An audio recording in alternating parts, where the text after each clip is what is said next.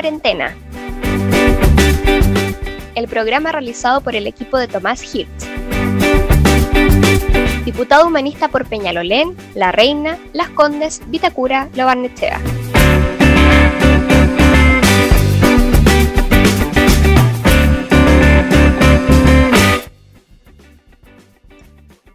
Durante décadas nos han hecho creer que los brujos de esta tribu planetaria son los economistas. Ellos transformaron al mercado en el templo de los nuevos tiempos.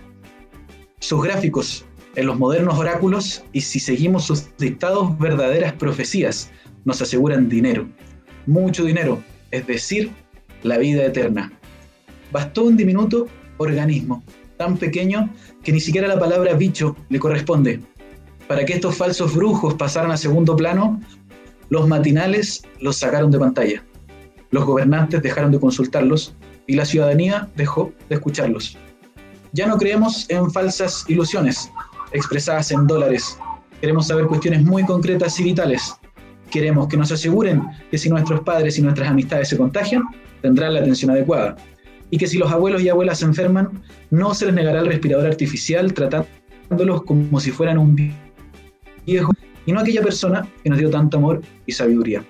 Y los trabajadores y trabajadoras de la salud tendrán todos los insumos que permitan condiciones de trabajo seguras y que puedan volver a sus casas con la seguridad de no estar llevando el contagio a su familia. Por fin nos damos cuenta eso que decía un meme. Una enfermera anónima es mucho más valiosa que un futbolista famoso. Aunque la enfermera gane mil veces menos, puede ser la diferencia entre la vida y la muerte. Yo soy Jorge Ortiz y aquí comienza un segundo episodio de Tiempo en Cuarentena que vamos a estar transmitiendo algunos días de la semana desde la Diputación Ciudadana de Tomás Hirsch y a continuación vamos a presentar a los invitados que nos van a acompañar el día de hoy. Saludamos entonces ahí a Tomás. ¿Qué tal Tomás desde tu casa? ¿Cómo te va? Hola, ¿qué tal Jorge? ¿Cómo estás? Muy buenas noches y un gusto estar de nuevo acá en el programa. Muy bien, muchas gracias. Y también nos acompaña ahí abajo eh, Gabriela, Gabriela Flores, ella es presidenta de la Confusan. ¿Qué tal, Gabriela? Hola, hola, buenas noches de acá desde la octava región, comuna de Coronel. Mira, ya en la octava región no, no están muy fáciles las cosas. Sí, complicadas, complicadas. Bueno, antes de comenzar esta conversación, eh, vamos a mostrarles un pequeño video de una iniciativa independiente que se generó acá en Santiago, pero que también tiene expresiones en otros lados. Esperamos ahí a, la gente que nos está apoyando en la dirección. Y de esto se trata. Estamos acá en el taller de, de Incatex. Roxana con mucho cariño nos prestó su máquina de corte para poder avanzar más rápido y que nuestros costureros puedan eh, solo dedicarse a coser y tener las mascarillas antes listas y que todos estén abastecidos. Ellos se quedaron hasta más tarde de su horario laboral porque fuimos a comprar tela hoy día y son muchas, muchas, la, mucho lo que tenemos que cortar y mucho el trabajo que hay que hacer. Están trabajando con todo el cariño del mundo, absolutamente gratis. Incatex se ha puesto como las pilas con del principio y muchas gracias a, Roxana y acá al señor que nos está ayudando con todo esterilizado y, acá seguimos trabajando. Así que con eso entonces eh, queríamos inaugurar esta conversación. Eh, Gabriela, a ti te quería preguntar, tú que estás ahí en, por los trabajadores de la salud, cuéntanos cómo es esta realidad. ¿Realmente existen tanta falta de insumo? Mira, eh, nosotros hemos estado ya hace más de casi tres semanas reclamando la falta de insumos para los trabajadores, ¿ya? Eh, los EPP, Dado de que hoy día el gobierno insiste en que ha hecho una gran inversión millonaria. Eh, pero bueno, estamos en la Hirsch y, veíamos recién una iniciativa, no sé si me está escuchando, estos son los, nuevos desafíos de la comunicación. Mira, nosotros Mira, bueno, nosotros tenemos una falencia, a ver, nosotros tenemos una falencia de PP a nivel de país que se ve reflejado en que solamente estamos con lo básico, que son las mascarillas y los guantes desechables. Bueno, esto ha provocado que una inquietud masiva de los trabajadores de la atención primaria, somos la primera línea, estamos de Erika Magallanes, nosotros tenemos SECOV en paso fronterizo, por lo tanto, hoy día nosotros nos preocupa que nos preocupa que esto se esté dando de una manera equivocada, errada, por parte de los anuncios que el gobierno ha estado haciendo en estos últimos días. La verdad, los municipios, la gran mayoría de los alcaldes se quejan que a ellos no les han llegado los recursos, que no les ha llegado los insumos y lo poco que nosotros hemos logrado obtener de información es que solamente se va a cubrir aquellos equipos clínicos que tengan que atender a algún paciente por sospecha del COVID. Pero para el resto del equipo, nosotros la atención primaria no tenemos. Los trabajadores, muchos han tenido que comprar ellos o elaborar en los centros de salud y a nosotros nos parece gravísimo teniendo una pandemia, algo que ya al gobierno se le escapó. No sé si me escuchaste. Mm, hola, ¿qué tal? Sí, escuché, tuvimos algunos problemas, los nuevos desafíos de, la comunicación. Eh, Tomás, ¿qué te parece a ti esta situación? Gracias, Jorge. En primer lugar, saludar a Gabriela y por tu intermedio a toda la gente de la Confusan, porque yo sé el enorme trabajo que viene haciendo hace años una lucha que no es solamente ahora con la pandemia del COVID, sino que la vienen dando desde hace mucho tiempo porque la salud en Chile sea un derecho y no un negocio como lamentablemente esos magos que nos presentaron al comienzo la han convertido en un gran negocio. Sí, han sido magos en, enriquecerse ellos a costa de la salud y de los trabajadores de la salud. Así que eh, yo quiero partir por ahí, quiero partir por un saludo a la Confusan, pero a los trabajadores de la salud en general, porque han hecho un esfuerzo impresionante en Chile y en el mundo entero, y creo que son los grandes héroes de este momento y que han tenido que luchar a pesar de estos malditos magos, digamos, estos malditos magos que en realidad eh, han destruido la salud y nos han quitado a todos y todas algo que debería ser un derecho humano fundamental. Eh, así que eso me parece que es el primer tema que tenemos que considerar. Hoy día, si hay una crisis que estamos viviendo, no es por el virus mismo, sino que es porque como sociedad se nos ha puesto en una condición de indefensión muy grande. Como sociedad se ha privilegiado el negocio de la salud, lo mismo que pasaba con la educación y que generó el estallido social, lo mismo que ha pasado con las pensiones, donde Gabriela es una de las que ha liderado también todo el movimiento del No Más AFP y la lucha que se está dando.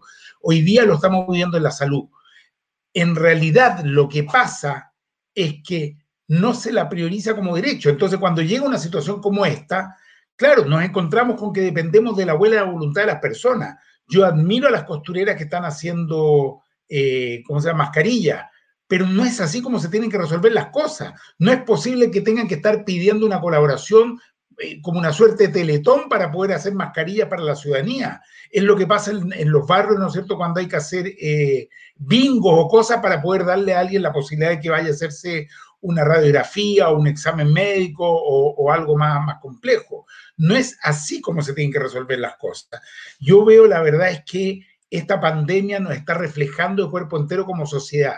Y yo espero que, por un lado, seamos capaces de pasar adelante en esta situación tan difícil, pero que también nos demos luego el tiempo para una reflexión profunda de la necesidad de un cambio de dirección radical en el tipo de sociedad que se viene construyendo en Chile desde hace tiempo.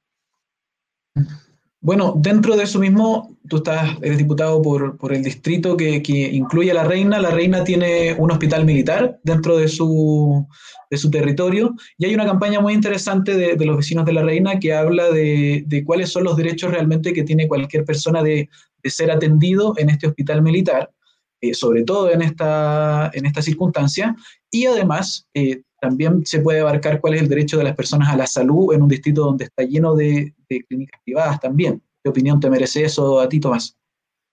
Mira, brevemente para darle la palabra a Gabriela, eh, la verdad es que es incomprensible que el hospital militar, así como el hospital de la Fachi, el de Carabinero, todavía estén dedicados y orientados a un grupo limitado, reducido, concentrado y privilegiado de la ciudadanía chilena, que tienen mejores pensiones, que tienen mejores garantías de salud, que tienen mejores posibilidades en todos los aspectos. Yo no quiero quitarle nada a ellos, pero quiero que toda la ciudadanía tenga los mismos derechos. Nosotros en La Reina y Peñalolén, que ese hospital está al lado de Peñalolén, hay necesidades tremendas en el campo de la salud. Y por eso que yo me adherí a esta campaña para que el Hospital Militar de la Reina esté abierto, disponible, no solo en esta crisis, en esta pandemia, sino permanentemente con las enormes instalaciones que tiene al conjunto de la ciudadanía. Del mismo modo, yo quiero hacer un llamado, Jorge, al gobierno, a que el hospital, el Félix Bulnes, ¿no es cierto?, que se está construyendo allá en Cerro Navia, se acelere ese trabajo se acelere, pero realmente de tal modo que pueda ser entregado y ser aprovechado y utilizado en este momento en que la ciudadanía lo requiere. Sí, bueno, los hospitales, varios hospitales se, demoran bastante en entregarse. Gabriela, ¿qué te parece a ti esta, esta situación entre salud pública, salud privada, desde la Confusam, cómo, cómo ven? ¿Hay posibilidad realmente de, ahora que en este Chile despierto, de cambiar ese paradigma? Mira, con el gobierno que tenemos no creo. Ya en eso hay que ser muy honestos. Mira, pero comparto con lo que dice el diputado. Yo creo que la pandemia de hoy viene a demostrar la gran falencia de haber potenciado lo que es la salud pública en este país. Cuando los trabajadores hemos andado en la calle solicitando mayores recursos, mejores infraestructura, hoy día nos dan la razón. Pues. Hoy día el gobierno, ¿qué ha hecho?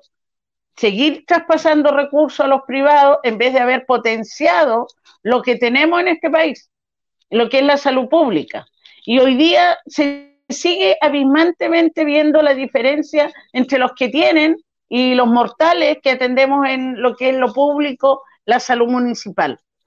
Mira, yo creo que mm, una vez que pase esto, que es para meses, no es para dos ni tres meses como lo han dicho algunos, porque mm, este, esta pandemia, si bien es cierto, el, fuerte viene a fines de abril, mayo, pero se nos va a cruzar con el virus incisional de junio y con la influencia estacional.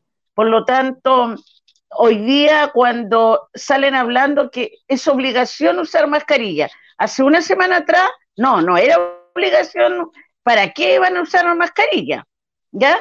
No, no es necesario tantos elementos de protección y más encima insinuaron que los trabajadores no estábamos robando los materiales.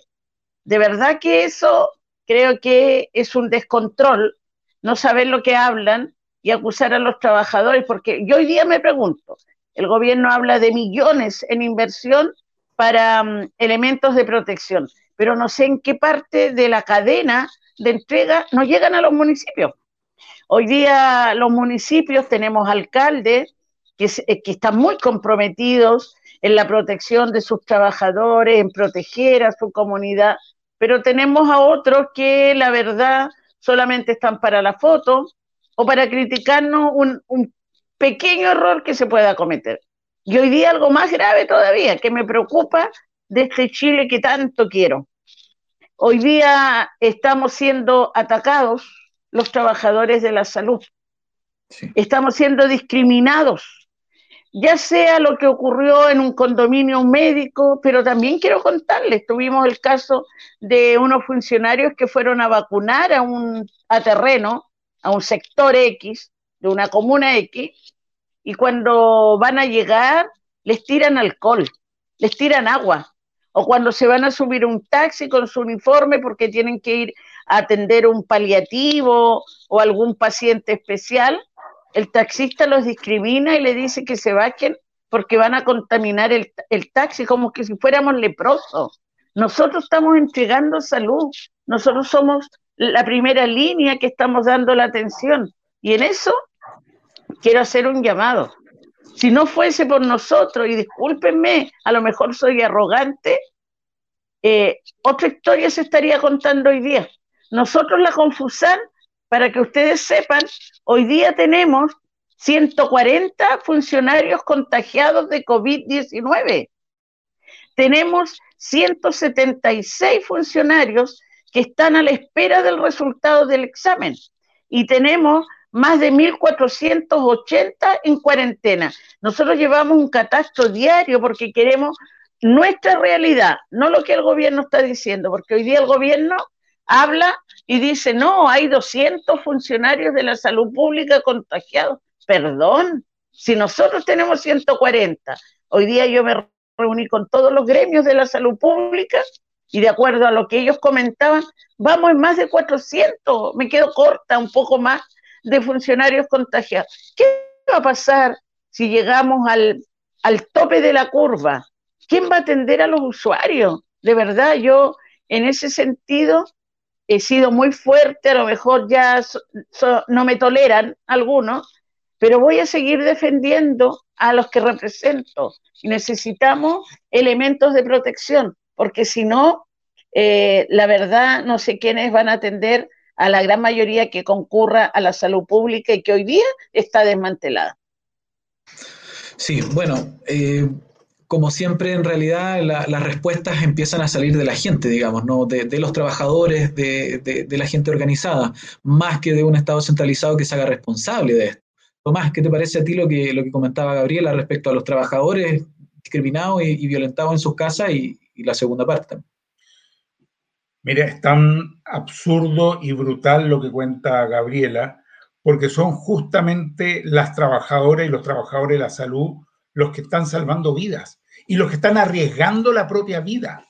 Y esa misma gente que los ataca, que les tira agua, alcohol, que no los deja subir al taxi, el día de mañana, ojalá no sea así, van a tener que ir al, al hospital, al consultorio, a la clínica, a atenderse justamente por el coronavirus, que es muy posible si esto va a seguir por mucho tiempo, y van a estar eh, rogando ser atendido por esa misma persona a la que le tiraron el alcohol, a la que no dejaron entrar a un condominio, a la que sacaron de algún edificio, como hemos visto ya algunos casos. Entonces, es delirante y creo que tiene que ver justamente con que ha faltado explicar adecuadamente, transmitir adecuadamente en las campañas del gobierno, en los medios de comunicación, lo que están haciendo los trabajadores y las trabajadoras de la salud. Yo he visto imágenes de España, de Italia, de Inglaterra, donde salen ciudades enteras a aplaudirlos. Hay momentos en que los aplaude todo el país porque se valora lo que están haciendo.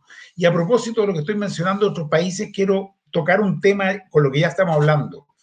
El primer ministro de Inglaterra eh, ha tenido que ser hospitalizado, Boris Johnson. ¿Saben dónde fue hospitalizado? No en la clínica Las Condes de Inglaterra, no en la clínica alemana de Inglaterra, en el hospital St. Thomas, que es un hospital público, que es un hospital público. Yo quisiera saber si en el momento que tenga que acudir acá por algún caso de COVID, eh, el presidente de la República o alguno de los ministros o, o alguno de los diputados y senadores, si van a ir a un hospital público o van a correr rápidamente a una cama reservada en alguna de las clínicas del barrio alto. Yo quiero destacar cómo los países que han cuidado la salud pública son países que eh, tienen mayor capacidad de respuesta. Eh, lo mismo pasa en Canadá, lo mismo pasa en Alemania. Eh, son países que han protegido, cuidado, entendido la función de lo público, de la salud pública, la educación pública, el transporte público, y que hoy día, por lo tanto, están mejor preparados. Acá en Chile están asfixiados porque las han tenido reventado por mucho tiempo y hoy día se les está pidiendo una respuesta que es casi sobrehumana. Hay, tal como dice Gabriela, una cantidad enorme de trabajadoras y trabajadores de la salud que eh, están con el virus. Muchos de ellos incluso, y yo sé casos, testimonios que he recibido, han seguido los primeros días por, por la desesperación de querer ayudar y luego se han ido de cuarentena obligados porque tienen que hacerlo y se han ido llorando muchos porque quieren y sienten la necesidad de ayudar a la, gente. Entonces, ahí hay algo que hay que valorar y yo creo que el gobierno debe hacer una campaña inmediata, inmediata, aprovechando los matinales, aprovechando tanto programa que la gente ve para hacer un llamado a cuidar, respetar, valorar, proteger a quienes trabajan en el mundo de la salud.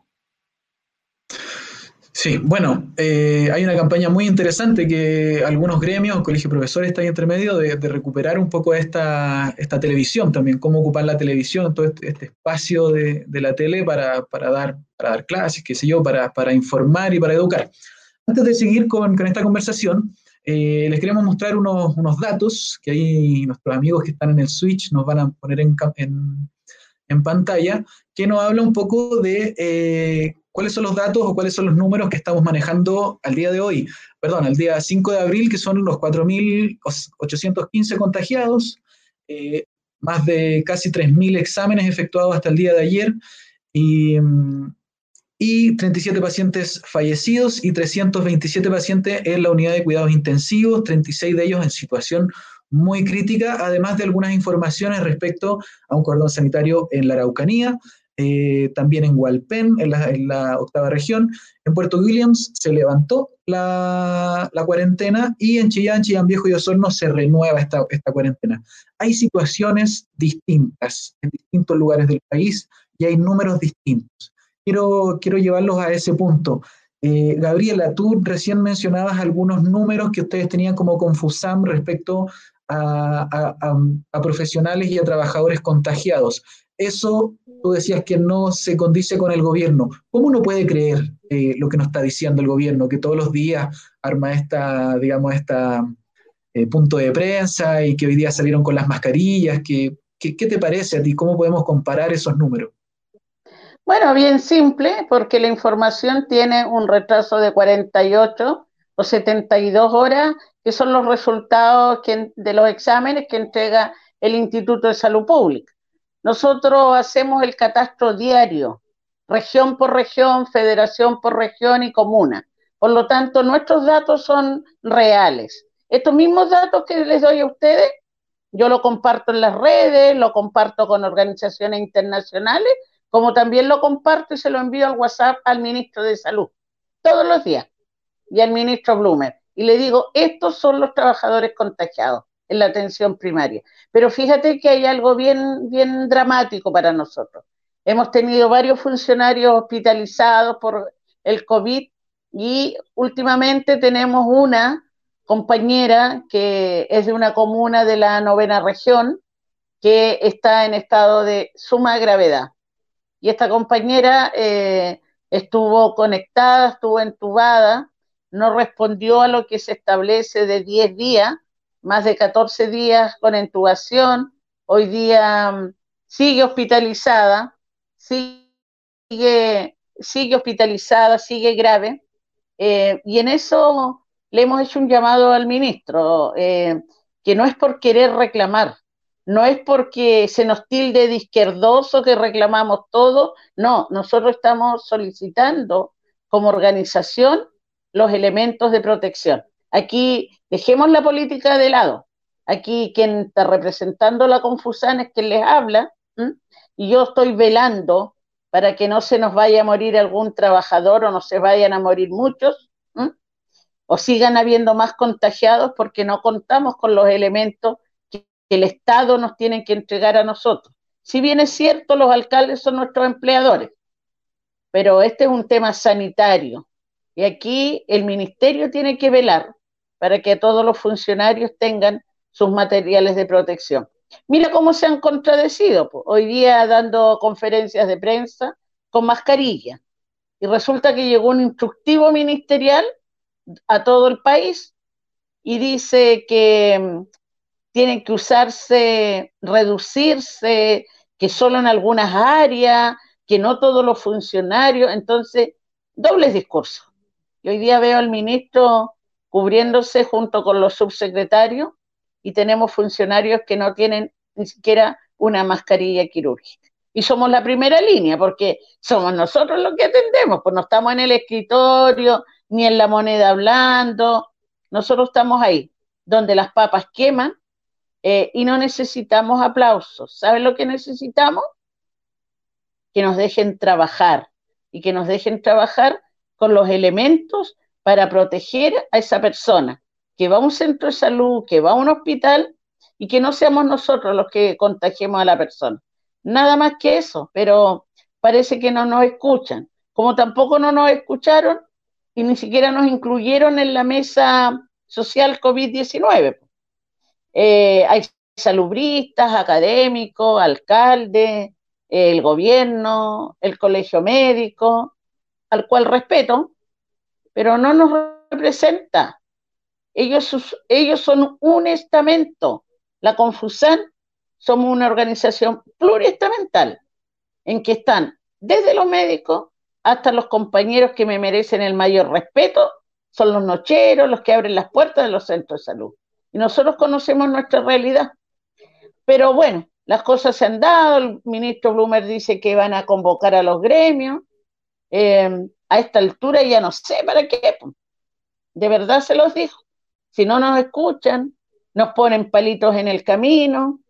Yo la verdad no logro entender que ante una situación tan grave de país, una pandemia mundial, que pensaron que la iban a controlar, pero se les fue de las manos, hoy día nos vean a los gremios como enemigos y que porque opinemos algo que consideramos que hay que denunciar, eh, nos acusen de comunistas, de izquierdosos y de un montón de cosas.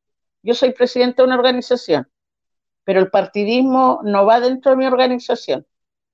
Puedo tener una militancia, pero por sobre eso están a los que yo represento, que son más de 43 mil trabajadores de Arica Magallanes yo creo que tenemos que unirnos, pues, unirnos todos, dejar la política de lado y proteger a la primera línea de la atención primaria y los centralizados. Igual, hoy día escuchaba una dirigente del sector salud privado que la verdad también están sufriendo las consecuencias de sus empleadores, que son las ISAPRE, las clínicas, donde tampoco cuentan con los elementos necesarios y el que reclama se va, pues, lo cortan.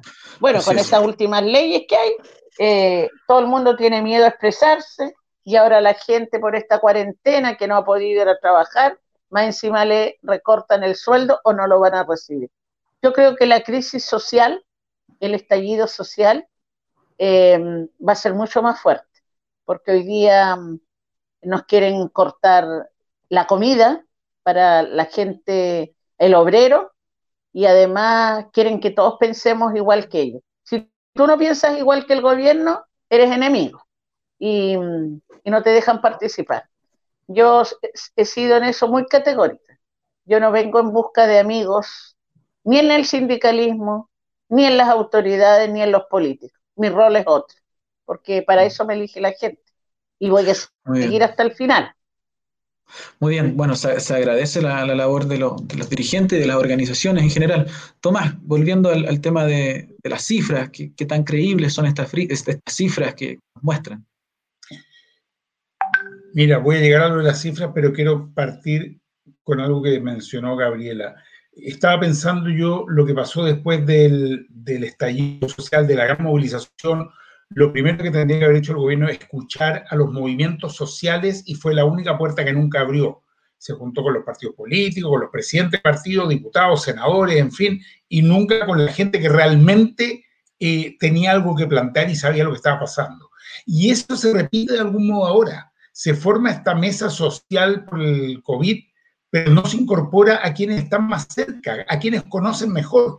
Yo creo que la confusión eh, sería un aporte muy grande, pero creo que el gobierno tiende a ver las cosas con un cálculo de que ah, vamos a tener aquí a un opositor, como si esto fuera una cuestión de, de banderas políticas. La confusión tiene una experiencia acumulada muy grande y además estar en todo el país y está repartida en todo el país. Por lo tanto, puede recoger muy bien y hacer un aporte. Por supuesto que eh, eso no, no limita o impide el aporte que hacen otros sectores, los mismos médicos, el colegio médico eh, hasta estadistas, que estadísticos que se necesitan para, para análisis matemático, en fin, aquí hay mucha gente que se requiere, pero a mí me parece que hubiera sido un tremendo aporte que eh, los gremios, en particular la Confusam y otros, hubieran estado presentes en la mesa social porque creo que eso complementa el trabajo que se está haciendo.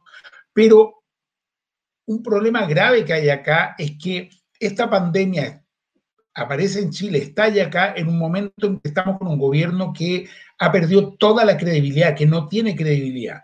Y cuando dentro de esta situación se siguen dando informaciones que son dudosas o que son derechamente falsas, eh, estás produciendo un daño muy grande porque la falta de credibilidad en este tipo de situaciones en que se requieren respuestas coherentes, conjuntas, eh, con sabiduría, bueno, la falta de credibilidad hace que cada uno termine improvisando. Cuando el presidente dice que eh, en enero él ya había mandado comprar eh, respiradores, una cantidad enorme de respiradores, y todos sabemos que, eso es falso, si el mismo subsecretario de redes asistenciales aclara poco después que se acaban de comprar en marzo y que van a llegar el 30 de mayo, en fin, que para el 30 de mayo van a estar todos, que está bien, uno valora ese esfuerzo, pero ¿por qué el otro tiene que andar mintiendo? ¿Por qué tiene que estar tratando de inventar una situación que no es? Eso le hace un gran daño a la necesaria cohesión que necesitamos hoy día como país.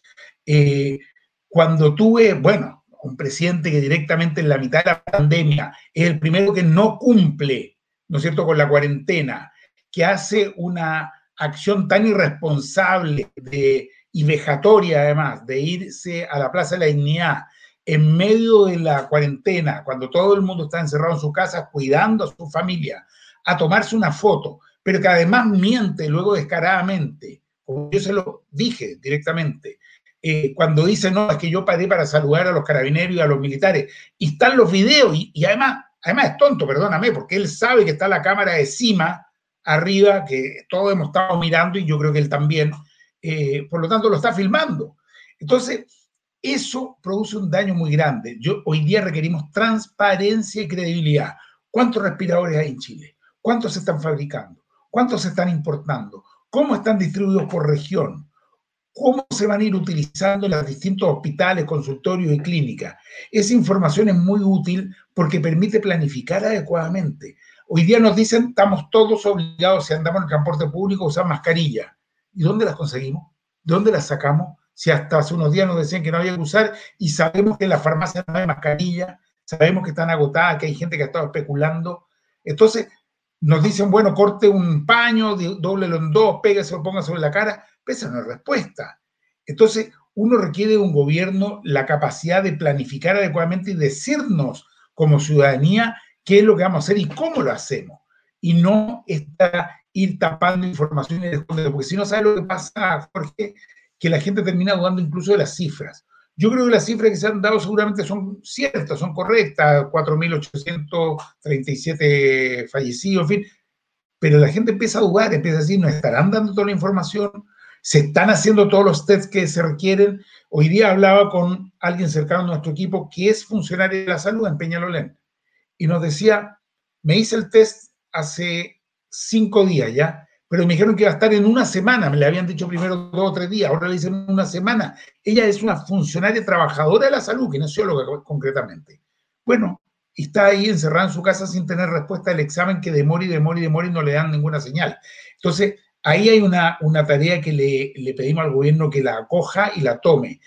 Transparencia para darle credibilidad a la ciudadanía. Mm, bueno, volviendo, antes, antes de retomar, vamos a ver algunos comentarios que esto está saliendo, recordemos, por Facebook y por, Insta, por YouTube. Así que les pedimos a todas las personas que puedan eh, dejar sus comentarios, sus preguntas. Aquí Efren nos dice, tengo dos conocidos directos que llevan una semana esperando el resultado del examen de coronavirus y todavía no se los entregan. ¿Qué pasa con esto? ¿Qué se puede hacer? Gabriela, no sé si tú quieres intentar responder esto. Lo, eh, lo, que yo señalé eh, anteriormente, esta demora que están teniendo los resultados puede variar entre 48 y 72 horas.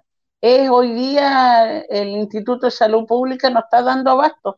Tengo entendido que el gobierno compró servicios a otros laboratorio, eh, pero ni con eso la tardanza del resultado de verdad que es preocupante.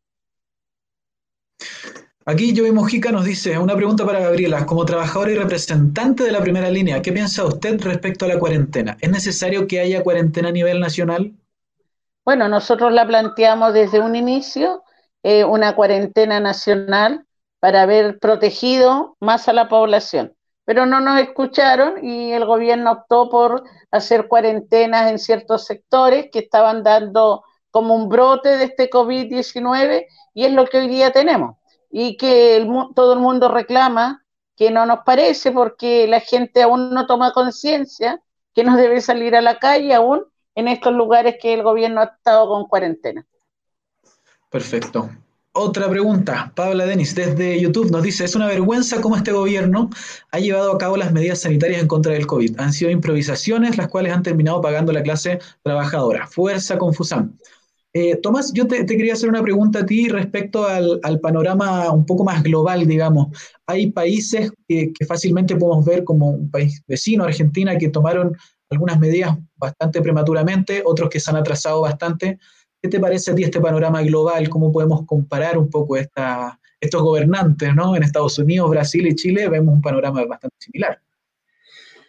¿Sabes lo que pasa, Jorge? Que esta pandemia no se la puede enfrentar solo con un tema de salud, con un tema eh, médico.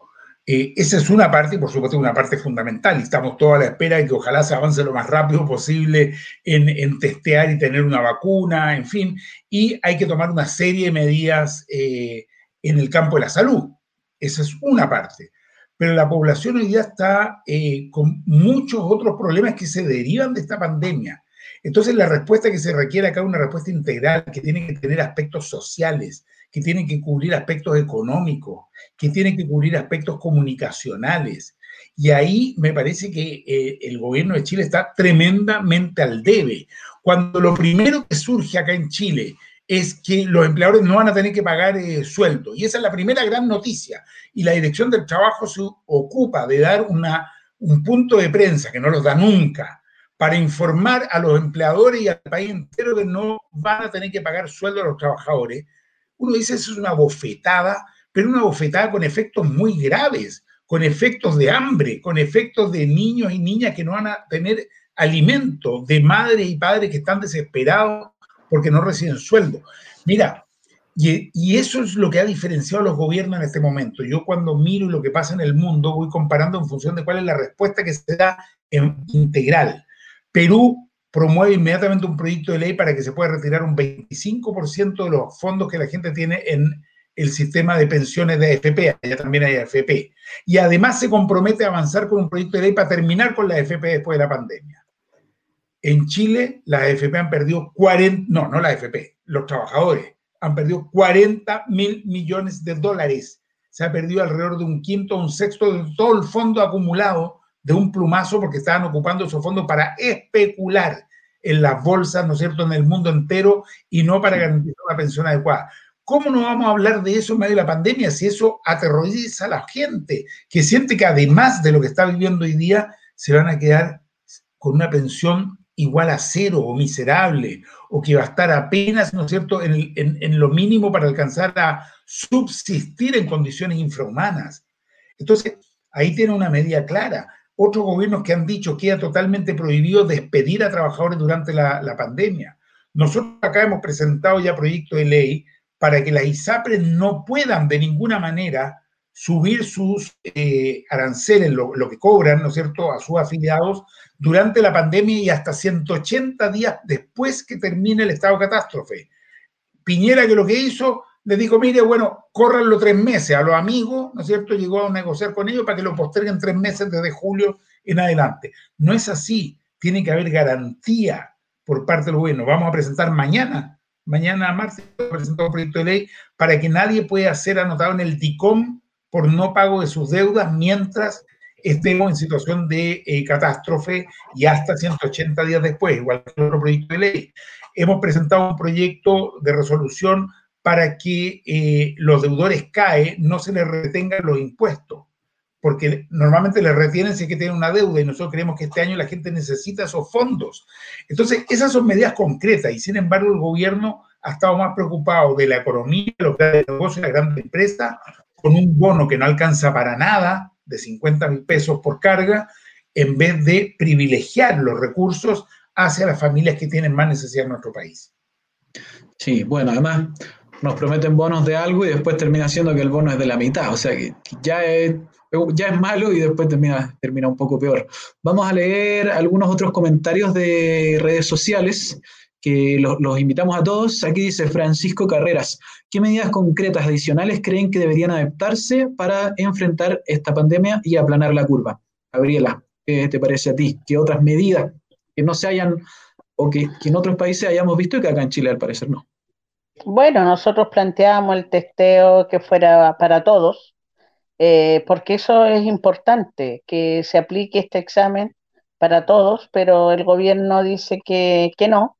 Están tomando diario como 7.000 o 4.000, algo así, pero el ideal serían 10.000 diarios para poder alcanzar lo que tanto se ha planteado.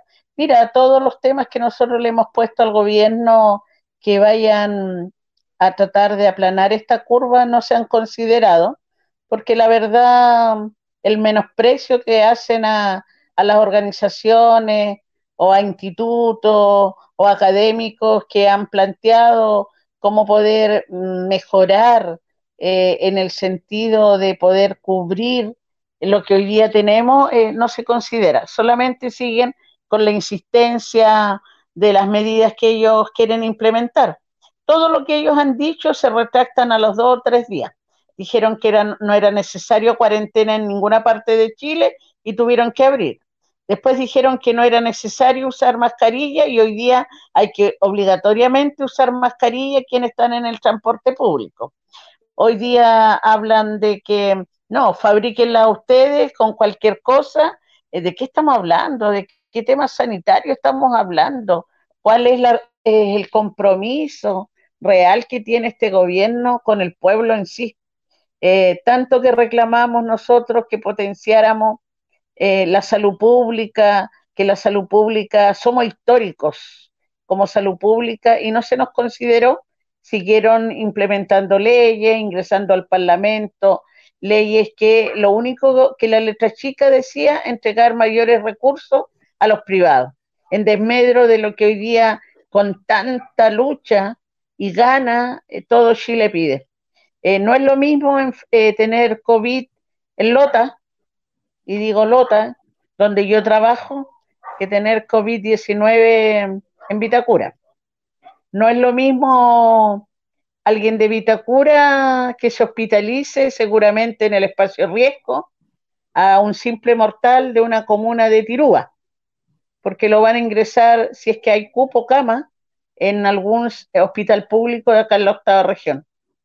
La diferencia es abismante para el pueblo chileno, pero es un gobierno tosudo que no quiere entender y la lucha contra la pandemia y el COVID la tenemos que dar todos y todas, porque es Chile el que está en riesgo sanitario, es Chile el que va a sufrir las consecuencias de no haber previsto antes lo que se venía y que era tan anunciado en Europa, en parte de América. Y hoy día estamos desmantelados como salud pública, esa es la palabra, desmantelados y más encima no tenemos los elementos de protección que nos permita asegurar eh, una salud para, la para todas las comunas y para los usuarios que concurren a los centros de salud en las diferentes comunas o en los hospitales.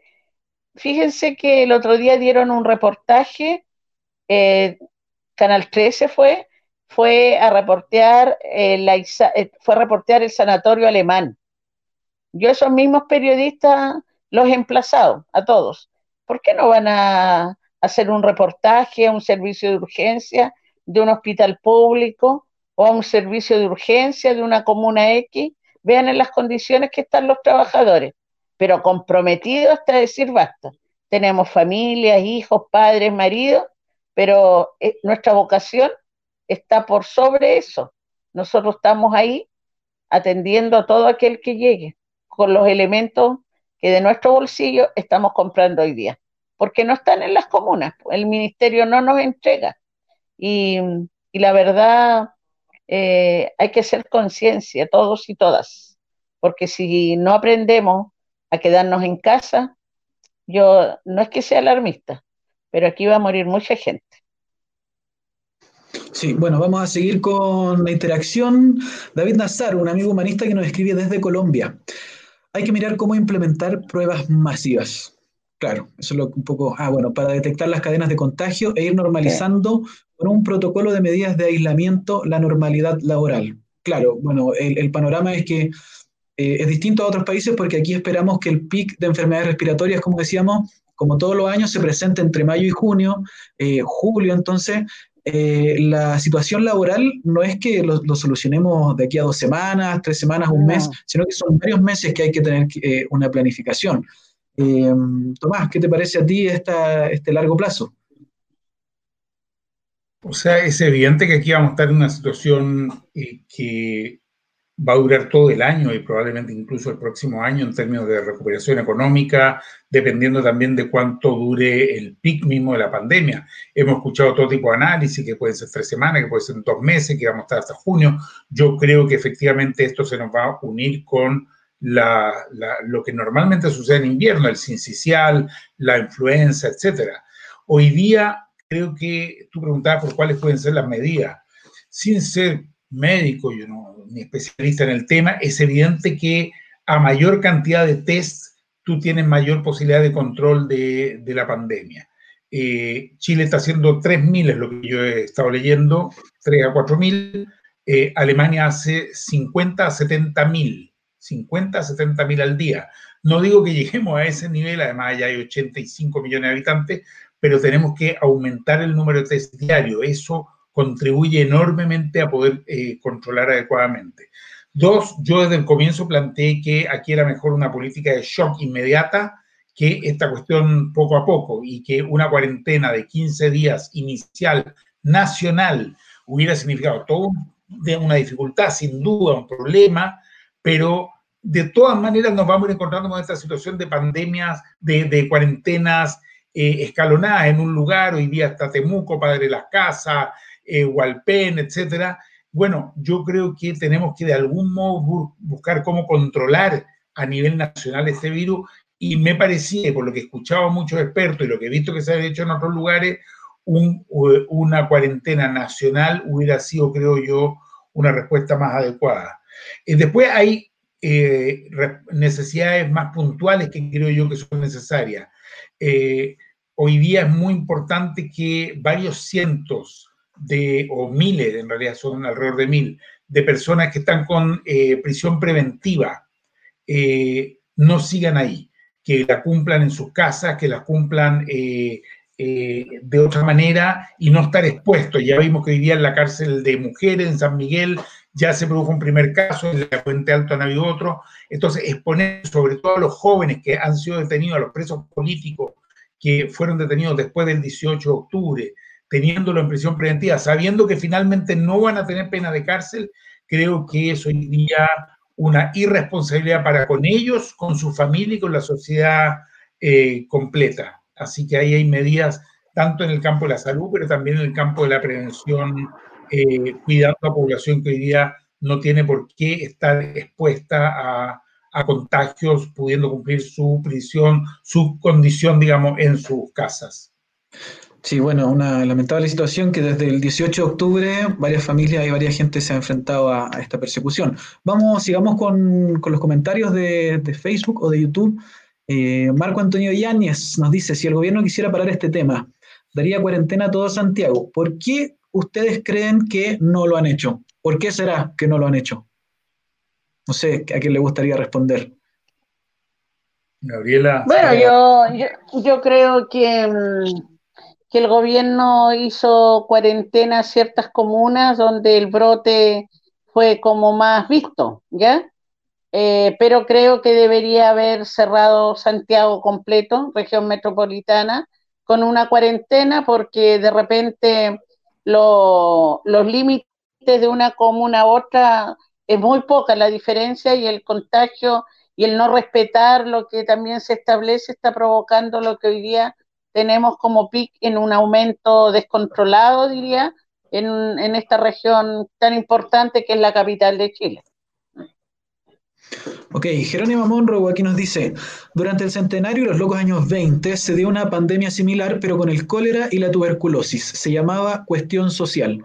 Fueron los médicos higienistas del periodo quienes pujaron las medidas de salubridad para sobrellevar estas enfermedades y las del futuro. Claro, efectivamente son los trabajadores y trabajadoras de la salud los, que van liderando estos procesos. ¿Qué, opinas tú, Tomás?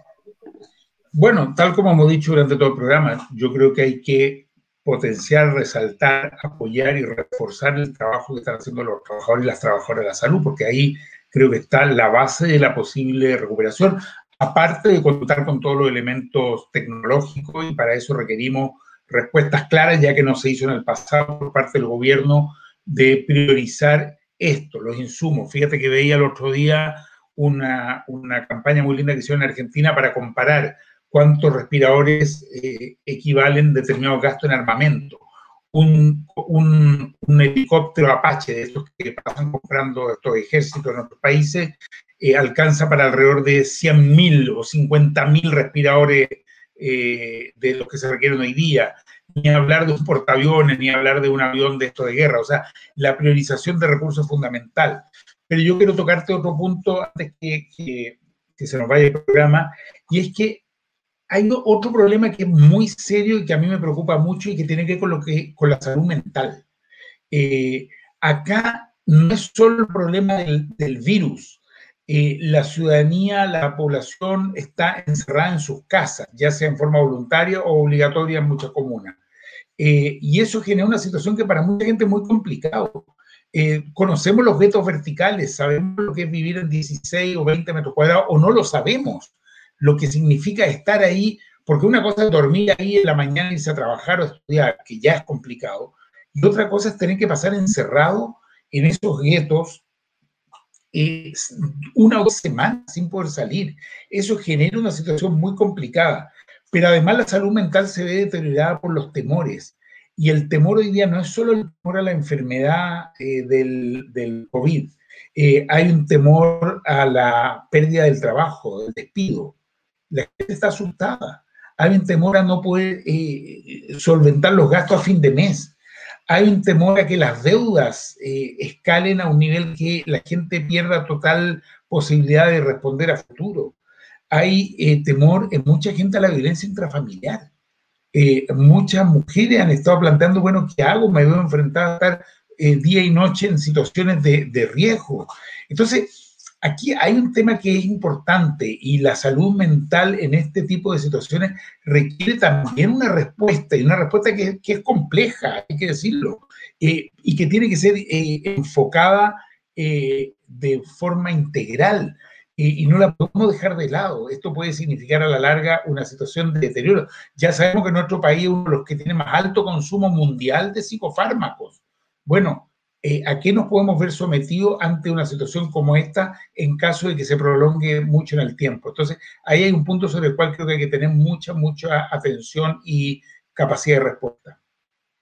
Perfecto, sí, lamentablemente, según datos oficiales, 70% han subido las denuncias al fono de, de abuso a la mujer.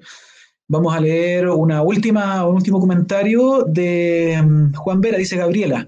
En Peñalolén, nuestro movimiento al cual represento, tenemos dos personas con COVID y en esa casa viven ocho personas más. No debieran haber aislado a las dos personas y proteger a las ocho, ya que el virus a los 14 días se declara y esas ocho personas terminarán estando meses encerrados por no poder separarlos y llevar o utilizar el espacio riesgo. ¿Para qué está gastándose tanto dinero? Gabriela, ¿qué, bueno, bueno, yo creo que dado el número de personas de esa casa, yo creo que deberían haber aislado a estas dos personas que tenían el COVID-19, porque igual van a contagiar al resto de la familia, porque es muy difícil y muy complicado cumplir con todas las normas que establece cuando tenemos algún familiar en esas condiciones. Yo creo que eso son unos, una de las falencias de la cual nosotros hemos denunciado para eso está el espacio riesgo, algún hospital público que están habilitados para haber protegido al resto del grupo familiar de, esa, de ese grupo que menciona la persona que envía el chat. Perfecto, ya estamos llegando al, al, final de este programa. Agradecemos a toda la gente y antes de irnos, reflexiones finales. Tomás. Mira, mi reflexión final es que frente a esta situación tan complicada que requerimos, que tenemos, se requiere el, apoyo y el trabajo de todos, eh, de la gente del mundo de la salud, eh, del gobierno, de los políticos, de la ciudadanía. Acá tenemos que ver cómo convergemos en una respuesta que tenemos que dar como país. Y yo estoy seguro que la podemos dar. y estoy seguro que este país tiene una gran capacidad de solidaridad. Eh, quizás las respuestas no van a venir de arriba, no van a venir de la institucionalidad que está profundamente cuestionada. Por algo estuvimos movilizándonos eh, por tanto tiempo, el 18 de octubre, por algo hemos estado luchando por una nueva constitución. Pero hay mucha capacidad de, de, de, de comunidad, de trabajo en equipo, de solidaridad eh, entre la gente, entre las familias, en los barrios, las poblaciones, los pasajes. Y yo pongo ahí mi fe y, y creo que esa solidaridad, que tiene que ser hoy día también con distancia, eh, puede ayudar a, dar una nueva respuesta. Pero no puedo dejar de terminar este programa una vez más valorando y agradeciendo a todas y todos los trabajadores de la salud representados hoy día por eh, Gabriela en este programa. Gabriela, ¿alguna reflexión final respecto a, lo que conversamos en el programa? Bueno, mira, primero que nada, hacer un llamado a la, a la gente, a nuestro pueblo, que no nos miren como bichos raros. Nosotros somos funcionarios públicos, somos padres, madres, tenemos familia y nosotros estamos cumpliendo un rol importante, es atender y proteger a los usuarios que concurren a los centros de salud. Y como decía el diputado, tenemos que ser solidarios. Eh, nadie está libre de, esta pandemia.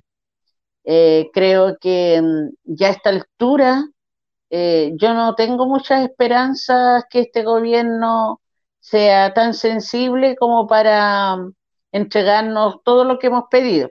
No estamos, no estamos solicitando los trabajadores de la salud un aumento de sueldo, como siempre nos califican de esa manera. Hoy día lo que estamos solicitando que nos entreguen los elementos de protección para todos y todas.